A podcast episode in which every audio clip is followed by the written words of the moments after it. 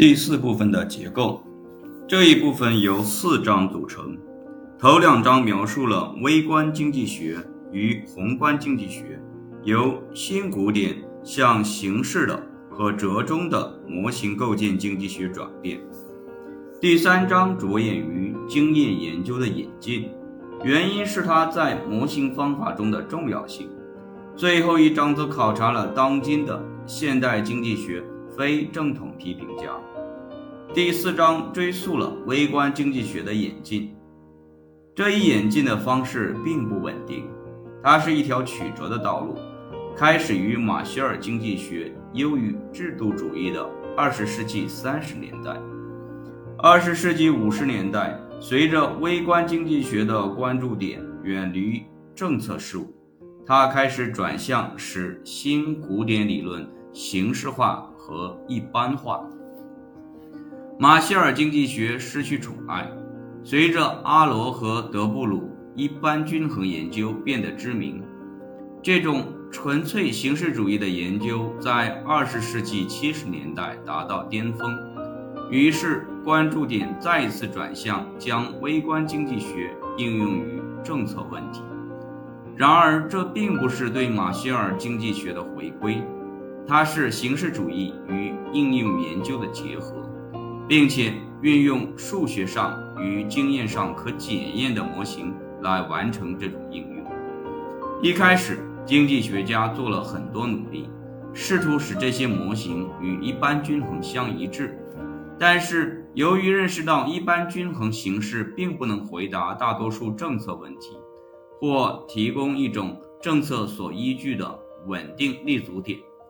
现代经济学开始自由地发展与一般均衡基础不一致的模型。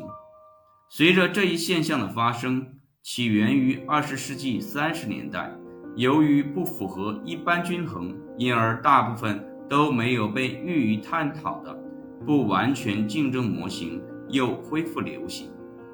多个强调价格中信息内容的模型也是如此。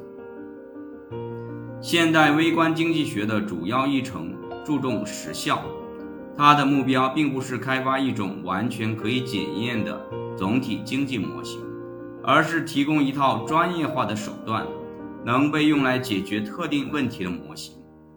现代经济学家受到训练，以便使模型应用于更多种类的问题上，因此。学习现代微观经济学意味着学会应用大量当前流行的模型。第十五章中呈现的宏观经济学的演进，则遵循了一条完全不同的路径。二十世纪三十年代的凯恩斯革命，之所以这样称呼，是因为它是根据约翰梅纳德·凯恩斯的研究得出的。引进了一种从根本上不同的宏观经济方法来解决问题，不是逐步创建方法，而是从总量开始，然后在他认为合适的地方增加微观经济基础。在凯恩斯的宏观经济学中，总量关系是中心，这一点违反了新古典方法，并导致对凯恩斯模型的较大抵制。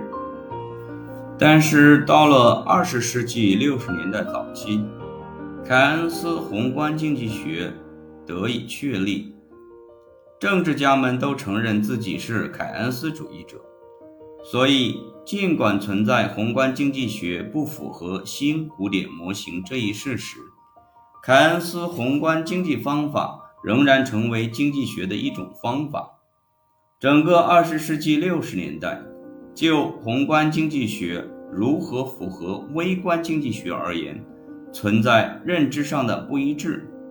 正如保罗·萨缪尔森所言：“我们总是假设凯恩斯的不充分就业均衡是在限价与不完全竞争的基础上提出的。”我担心微观基础。宏观经济学从不拒绝接受没有合理的。微观经济基础的指责，它只是不涉及这一问题。二十世纪六十年代后期和七十年代早期，经济学家开始发展微观基础，重新衔接微观经济学与宏观经济学。这样做从根本上改变了宏观经济学。到了二十世纪八十年代，将现代经济学的一部分称作凯恩斯经济学就不再合适了。微观基础经济学家表示，如果认同全面理性、完全竞争以及均衡，那么就不可能从标准的微观经济模型中得出凯恩斯的结论。这些微观基础研究。外加凯恩斯经济学未能预言二十世纪七十年代的通货膨胀，从而导致了宏观经济学中的第二次革命，即新兴古典革命。新兴古典学派脱离凯恩斯经济学，面向一种与微观经济学假设更加一致的宏观经济学。所以在这一时期，现代宏观经济学。更加向新古典假设靠拢，但是他从未浪子回头。随着这场革命持续贯穿于二十世纪八十年代，他也遇到了预测以及为宏观经济学提供适当基础的问题。回应新兴古典学派的多种新凯恩斯主义得到发展。二十世纪九十年代后期和二十一世纪初期。不存在普遍公认的宏观经济学方法，它成了一个混乱的领域。新兴古典学派与凯恩斯主义者最初的大部分争论是关于经济周期的，争论的最终结果并不明确。然而，二十世纪九十年代，宏观经济学家不再解决经济周期争论问题，而是停止就经济周期进行论战。将其注意力转向增长，认为增长远比经济周期重要。他们最初使用一种新古典增长模型，但是很快就用强调技术和新经济的新增长理论模型来加以补充。现代经济学高度经验化，大部分数学模型的建立使经验检验可行，因此。为了了解现代经济学及其问题，必须了解模型的经验检验方法。第十六章考察了经验检验及其在经济学中的历史。它通盘考察了经济学中从经验主义常识到现代经济计量学统计分析的运动。这是一段引人瞩目的相关历史，现在才开始获得应有的注意。在这一章中，我们将指出，经济学家所运用的很多统计方法是从一些研究领域借鉴而来的。在这些领域中，可控实验是构建知识的通常办法。不幸的是，因为可控实验在经济学中很难实施，所以就出现了经济计量学中的主要问题。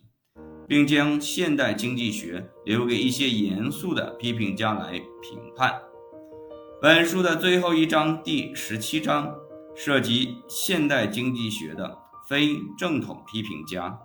正如我们在全书中所主张的那样，我们认为非正统经济学家在经济学中扮演着重要角色，尽管他们在其特定观点。确立为新的正统理论方面可能并不成功，然而他们经常是所发生的变革的催化剂。在这一章中，我们认为他们仍然扮演着重要角色，只不过由于现代经济学的折中性质，这是一个困难的角色。